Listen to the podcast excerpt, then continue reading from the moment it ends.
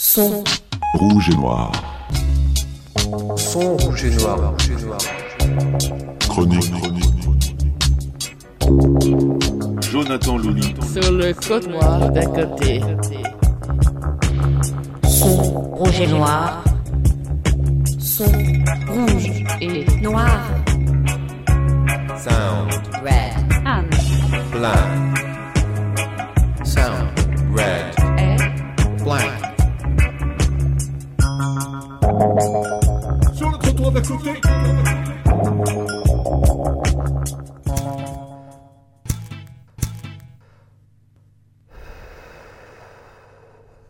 Salut à tous et bienvenue dans le sixième épisode des sons rouges et noirs. Alors c'est pas vraiment un épisode de rentrée, hein, je vous prépare clairement un truc plus ambitieux.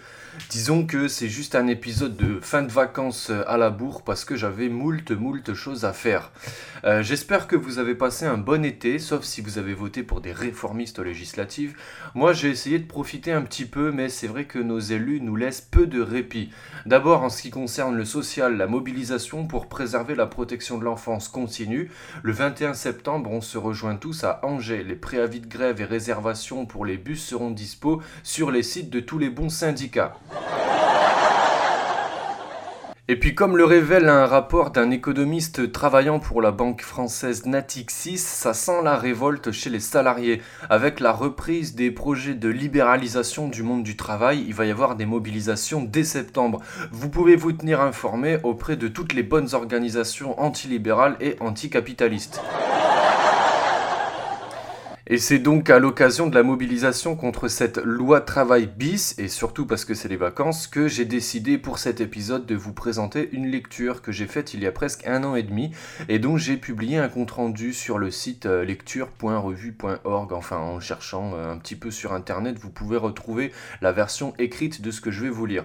Le titre du livre c'est L'institution du travail, droit et salariat dans l'histoire, l'auteur c'est Claude Didry, et c'est aux éditions La Dispute. Alors Claude Didry, il est euh, sociologue et directeur de recherche au CNRS et il bosse depuis plusieurs années euh, une approche sociologique et historique du droit du travail, de l'innovation, du dialogue social et des restructurations d'entreprises. Donc il a publié l'an dernier ce bouquin L'institution du travail dans une collection animée par Bernard Friot, lui aussi c'est un chercheur euh, plutôt renommé. Le but de Claude Didry donc c'est de questionner la constitution de notre notion de travail à travers une approche sociologique et historique des principales mesures législatives et juridiques qui l'ont institué depuis la Révolution française. Donc chacun des sept chapitres est consacré à l'une de ces notions, par exemple le louage d'ouvrage et le marchandage, le contrat de travail, les classifications par branche et établissement, les champions nationaux, les restructurations, etc. Ce bouquin c'est une recherche universitaire donc qui sera mieux saisie par ceux qui ont déjà certaines connaissances en histoire sociale, mais c'est aussi une démarche un peu iconoclaste puisque comme l'auteur l'annonce en introduction, son travail de déconstruction historique veut surtout remettre en question le réformisme libéral et ses poncifs qui assimilent le travail à l'emploi. Claude Didry commence donc par s'attaquer à l'idée reçue selon laquelle la Révolution française aurait marqué le début de la subordination ouvrière et de l'individualisme face au travail. La pratique du louage d'ouvrage témoigne de l'inverse. Le louage d'ouvrage, donc c'est de là que vient le terme ouvrier, admet en effet que les ouvriers sont un groupe à la fois hétérogène, mais aussi qu'ils sont libres de travailler pour qui bon leur semble, et même d'embaucher des subalternes pour les aider. Et donc souvent ces subalternes, c'est des membres de la famille des ouvriers. Claude Didry estime qu'au 19e siècle, ce n'est pas tant l'exploitation et l'organisation du travail qui questionnent le monde du travail, mais plutôt le marchandage. Le marchandage, c'est une sorte de perversion du louage d'ouvrage qu'on pourrait assimiler au phénomène actuel de sous-traitance. Le marchandage, c'est condamné, alors surtout par des acteurs du mouvement ouvrier, parce qu'il engendre une exploitation entre ouvriers, il engendre le travail des enfants et des femmes dans des conditions inadaptées, euh, un brouillage de la lutte des classes, etc. Ce n'est qu'en 1892 que la loi commence à remettre en question cette pratique. À la même époque, à la fin du 19e siècle, de plus en plus de députés socialistes et passés par le monde du travail sont élus et des réflexions démarrent pour améliorer les droits des travailleurs et faire établir la responsabilité des patrons à leur égard. C'est à cette époque qu'on commence à songer à la publication d'un code du travail. Avec ces réflexions et la réforme des prud'hommes au début du XXe siècle, on commence de plus en plus à employer le terme de salarié. Avec l'économie de guerre qui est mise en place durant la Première Guerre mondiale et les mouvements contestataires qui suivent cette dernière, la puissance publique cherche à rationaliser la production pour mieux en maîtriser les conditions. Claude Didry estime qu'on s'acheminait alors vers une victoire du salariat car les temps de travail réglementés ainsi que les droits et protections sociales instaurés dans les années 1910 ont amené des discussions sur les nomenclatures professionnelles, donc les appartenances et conditions collectives, et sur les responsabilités des employeurs. Avec les législations républicaines, le travail commence au début du XXe siècle à apparaître comme une activité sociale spécifique et les travailleurs comme appartenant à une condition commune. Plus tard, cette notion moderne de travail s'affine à nouveau au cours de luttes sociales et notamment celle qui culmine avec les grèves de 1936. Claude Didry rappelle d'abord que l'activité syndicale et les revendications ouvrières amènent la prise de conscience des différents niveaux qui coexistent dans le monde du travail.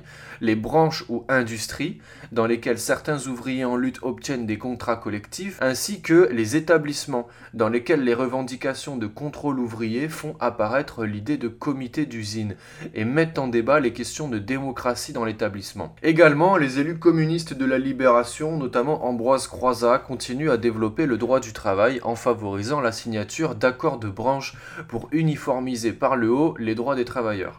Claude Didry présente ensuite notamment des ambiguïtés dans la politique de De Gaulle. Ce dernier veut développer des champions nationaux sur le modèle américain, mais cela engendre un démarrage du chômage dans les années 60, du fait des restructurations qui ont lieu lors des fusions-absorptions.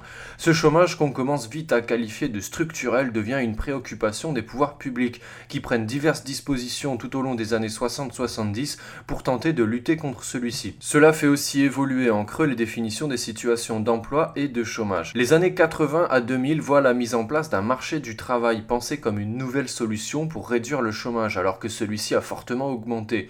Certains acteurs diagnostiquant la régression quantitative des emplois stables promeuvent ainsi la nécessité d'une flexicurité qui pourrait fluidifier la mobilité professionnelle et je cite, dédramatiser le chômage. C'est le début de ce que Bourdieu, par exemple, appelle l'invasion néolibérale. Il faut tout fluidifier, libéraliser et tout va se réguler tout seul. Youpi! Au final, vous pouvez vous en apercevoir, Claude Didry signe un ouvrage d'une grande densité, pas facile à synthétiser et par moments peu aisé d'accès. Pour autant, les savoirs historiques et juridiques présentés à travers une analyse sociologique et sociopolitique très fine permettent de mettre en perspective différentes catégories de pensée qui sont les nôtres dans une période où le travail et son droit font beaucoup parler d'eux.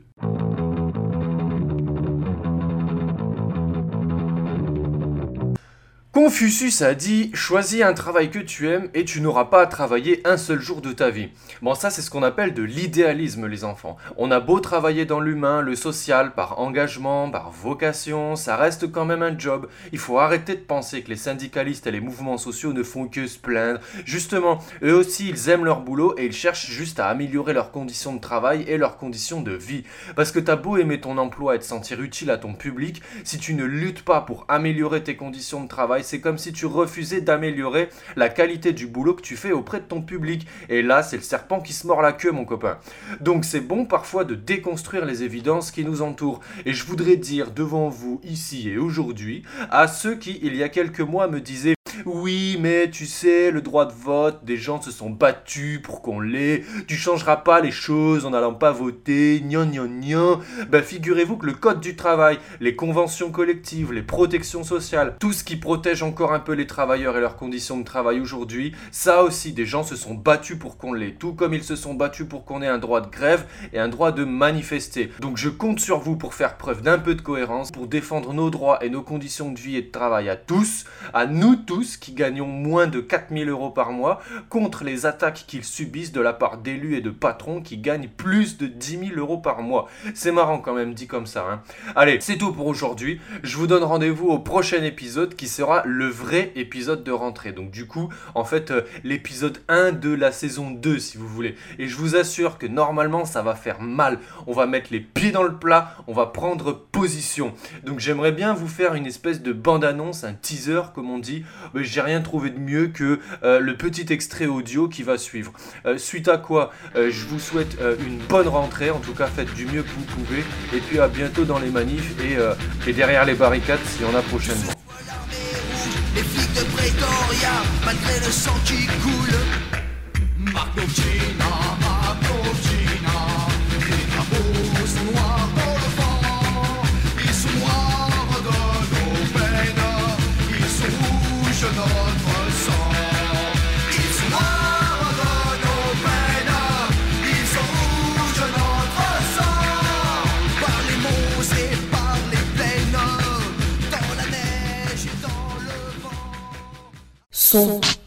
Rouge et noir. Son rouge et noir. Rouge et noir. Chronique. Jonathan Looney. Sur le code noir d'à côté. Son rouge et noir. Son rouge et noir. Sound Red. Anne. blank.